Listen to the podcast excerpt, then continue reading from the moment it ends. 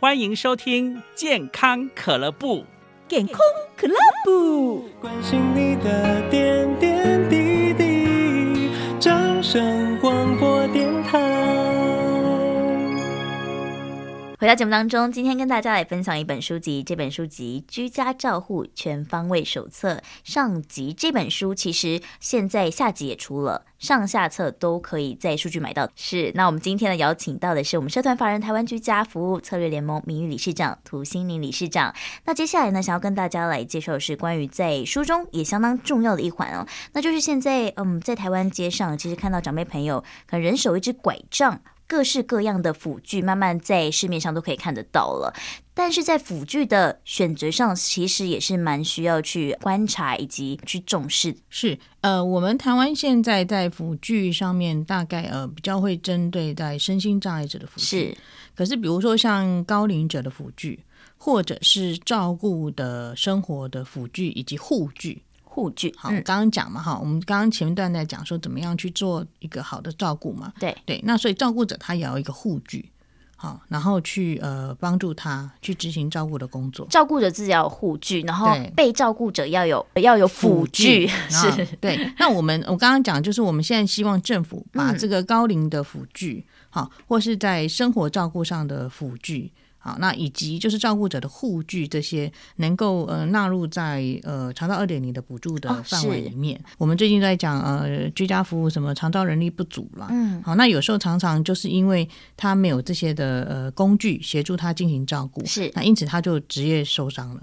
那受伤他就没办法再继续嗯做照顾对的工作。那这样的话，我们在辅具的选择上面是需要去注意什么吗？呃，像我们讲的是呃高龄者的辅具的话，那高龄者有时候比如说像呃他可能是下肢嗯比较没是什么力气，是可是我们可以透过一些助步车去呃协助他去练他的脚力，是，好，呃，高龄的话，我们要呃不能有肌少症。哦啊是当你肌少症的时候，你可能就平衡感不好对，你就容易跌倒。高龄就怕跌嘛，嗯，那跌的时候就会很多不想一动啊，连串对一连串失能啊，情绪是不好啊，都会跟着来了，就对了。所以我们就说，呃，他能够在就是这个，比如说刚刚讲帮助走路。好，这样子的一个呃生活照顾的辅具上面，能够纳入在我们的补助范围里面。嗯，是了解，但是哦，在这里要跟大家提到，其实有很多长辈朋友不太喜欢拿辅具，因为有些长辈朋友觉得拿辅具看起来不好看，是，像呃，三自己阿嬷啊，就可能走路不方便，可是她怎么样都不愿意拿辅具，反而想要拿雨伞，嗯她觉得用雨伞可以代替辅具，同时呢，也会让人家觉得哦，你只是拿雨伞，并不是因为你可能走路不方便等等的，拿雨伞是安全的吗？呃，其实我们现在有一些厂商，它是把雨伞跟拐杖合在一起。是，就我们现在的呃，在这个生活照顾上的辅具的种类越来越多。嗯，是，好，那现在包括可能呃单支的拐杖，它单拐的拐杖，它都有彩色的。嗯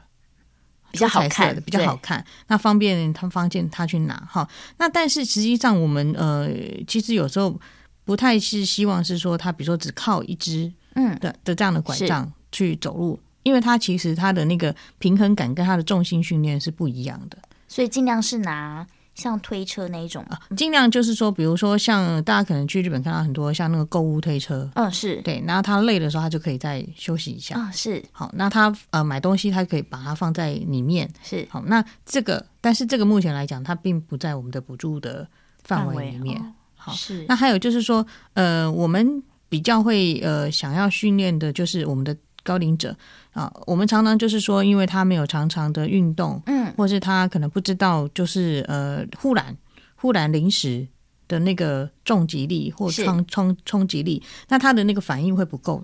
反应会不够，不够快嘛。嗯，对。那我们其实比较希望是呃去练习，让长辈们练习有没有？他怎么样去面对那个临时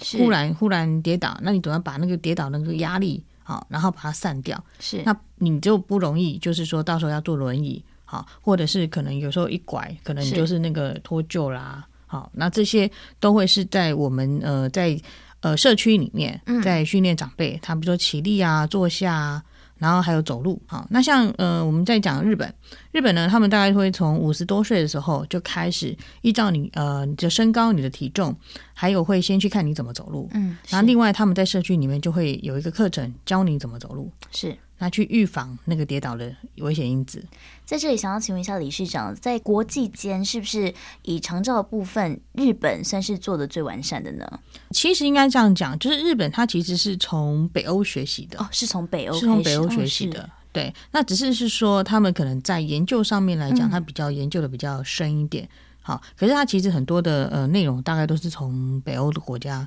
去衍生而来的。哦，原来如此，所以大家可能会想说，很多人都说日本是长寿国，对所以对于很多长照部分，可能他们是先驱，其实不是，其实是在北欧那边就先开始对，了其实他们是学习呃北欧的情形，然后回来、嗯呃适合就是我们民众，是他们日本的民众的一些习惯，还有风俗民情。好，那我们台湾的状况就是说，我们有时候可能会去呃学习别的国家，是可是有时候可能学习过来的时候，你没有去做一些调整呃调整。嗯，好，那有时候就觉得，哎、这边可能 A 这个版本可能抄一下美国的，B 这个版本对啊抄一下澳洲的、c 这个版本抄一下日本的，哈。是那我们就会凑成有好像不太四不像的状况。那这个都是我们呃要去呃 push 好、政府它能够在精进的地方。是，在这里市场观察当中，我们台湾长照部分有没有哪一点你觉得可能是需要改善或调整的呢？我们现在第一点应该是我们的医疗跟长照没有结合。好，比如说呃，可能有些社会福利呃学者们他就会是反对医疗。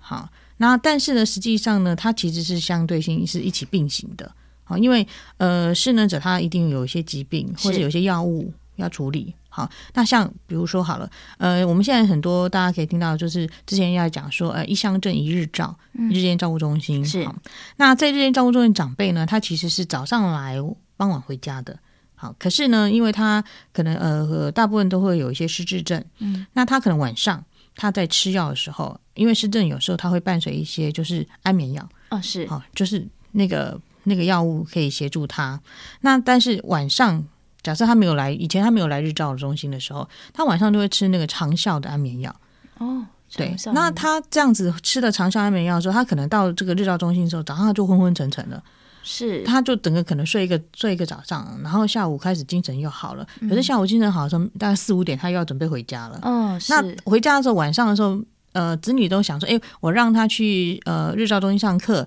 那他呃可以呃会可能也许体力会活动嘛，哈消耗一些所以晚上会比较累一嗯点，早睡那这样他就比较早睡。可是不是，假设我们没有把他的药物去做调整，嗯变成从长效的安眠药变成短效安眠药的话，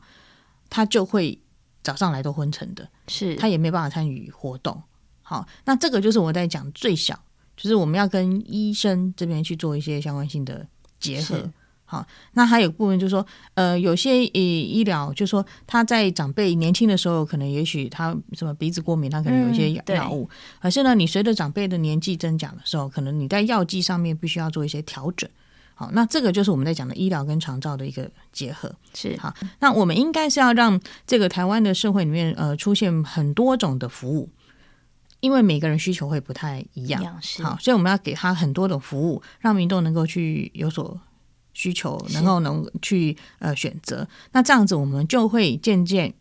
减少我们依赖外劳的状态。嗯好，那我们台湾现在有二十三万的外籍朋友是在家里面帮我们照顾我们自己的国人。对啊那这个部分来讲的话，我们要慢慢去减少它，然后透过就是像日本，日本它一直没有进外籍的朋友，那主要就是他们觉得自己的国人自己要照顾。自己果然自己照顾对，那但是我们现在是我们都没有看到，就是国家的政策里面嗯到底对于、呃长照这一块，好、真正的那个精神意义是在哪里？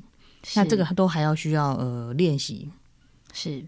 因为我觉得，呃，刚才理事长这样讲完，听起来很多事情都是环环相扣的。像，因为我以台湾自己的例子好了，很多家庭朋友可能会觉得说，我平常要工作，哪有时间去照顾我们爸妈？那如果我们爸妈现在有政府有完善的一些配套措施可以去照顾他们的话，或许就是减轻他们不少负担。那他们也可能愿意就是呃多花一点时间在爸妈的身上，然后照顾他们。所以我觉得这些事情可能要要去改变，好像还有很大的进步空间，对不对？是，呃，我觉得我们常常会去拿什么北欧国家做的多好多好，嗯，那可是我们要反过来想，第一个是北欧国家它缴的税可是能是我们的比较四五倍是了比较哈。高，然后另一个部分就是说，呃，北欧的国家部分，他们强调的是长辈自己要自立、是独立的，独立的。嗯好，那呃，就像我有一个朋友，他们他在瑞典，然后他呃去当瑞典的媳妇，哦然后他是去去的时候呢，就是回家的时候，可能呃就是呃照顾她的婆婆，她的婆婆是不要她照顾的。为什么？因为他他们都会觉得说，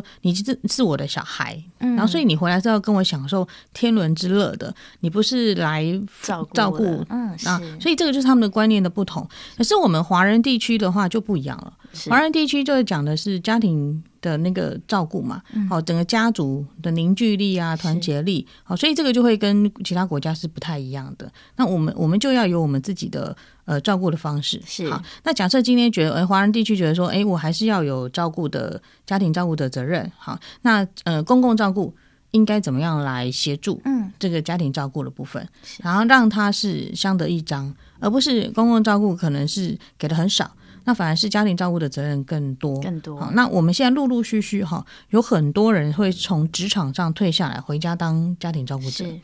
这个是呃非常要重视的一环。那很多人没有办法在工作上继续工作的话，嗯那台湾的那个经济状况也会出现状况。对，因为呃，劳动力的人口越来越少，没有人去替企业赚钱，没有替没有人替自己赚钱，嗯是没有人替国家赚钱。好，那这样子我们的经济能力就会越来越下滑。是变成一大负担。是像刚才提到，这这是一个真的太大面向了，可能一时之间没有办法去改善，可大家可以朝这方向来做努力。那接下来可不可以请理事长来跟大家聊到说，呃，居家照护其实我们两种角色，一种就是被照护者，另外一种就是照护者。那是两种其实这两种角色都相相对应相当重要，可是，在两者心情以及呃这个调试部分，也许像被照顾者，他们有一些心态，像他们可能不服输、不认输，导致说他在自己生活上会充满更多不便利。这部分可以跟大家提到一下吗？嗯、我们现在在讲的部分就是说，我们希望被照顾者。嗯，他透过刚才我们在讲的，不管是呃生活照顾的辅具也好，好或者是呃环境的改善，是啊，比如说他可能呃从客厅到他的厕所，他可能是有那个门槛，那我们可以透过一些施无障碍的环境的施工，然后让他把门槛拿掉，嗯好，然后再加上就是呃厕所里面他可能加一些扶手，是或者是他的马桶必须要调整高度。那让他可以自己一个人可以在家里生活。是那这时候，当他一个人自己在家里生活的时候，他可能不完全需要靠到别人别人的帮忙帮忙嗯，好，那我想那个像思安这么年轻哈，那我们都在推，就是说当思安你老的时候，嗯可能没有人照顾你 了，对，因为我们少子有化可嘛，能少子化那大家对全部都都是高龄者嘛，哈，就是我常常讲说，那个以后那个公司上的不爱做，就是那个呃七十岁要让八十岁做，八十岁让九十岁做，以后位置都是不爱坐，全部都是对啊。全那部我们可能要都是不爱坐让那个非常小的小朋友要让他做了哈，是九十岁要让一个七岁的小孩做，因为希望他好好长大，嗯然后赚钱，然后继续养养我这样子。是那所以怎么样开始让不是说长照是现在需要才才做？好，就是说，当我现在我是一个中壮年，嗯或是是我是一个年轻人，我现在没有失能，是我也没有失智，好，那我怎么样去学习？学习就是我自己可以移移动的嗯技术，反而不是那个技术是专业人员学了，而是我们自己要学怎么样照顾自己的能力。那机器人也不是完全能够替代。好，那但是我们政府一直没有在这一块有没有一直大力的主张或是大力的推行？那反而一直在讲人力，我们人永远不够啊，嗯对好人永远不够，尤其我们二零二五年我们有百分之二十是高龄者，嗯那那个呃照顾人力是不会足够的。是。好，那我们自己要先学会怎么样照顾自己能力，是我们现在想要进行的。那最后因为时间的关系，理事长可以跟大家提供一下，如果真的有需要这项呃居家服务的话，有没有哪些单位可以联络的呢？呃，现在申请居家服务的话，第一个你可以找里长，是好，里长可以代为申请。那第二个呢，就是我们现在各县市都有长期照顾管理中心，是，那可以直接跟长期照顾管理中心里面的呃照管专员去做联系，那他们就会到家里去帮你做评估是，然后就会核定你大概有什么样的服务项目，然后你可以呃接受什么样的服务。了解。今天也谢谢理事长来到节目当中，谢谢理事长。好，谢谢主持人，也谢谢各位听众。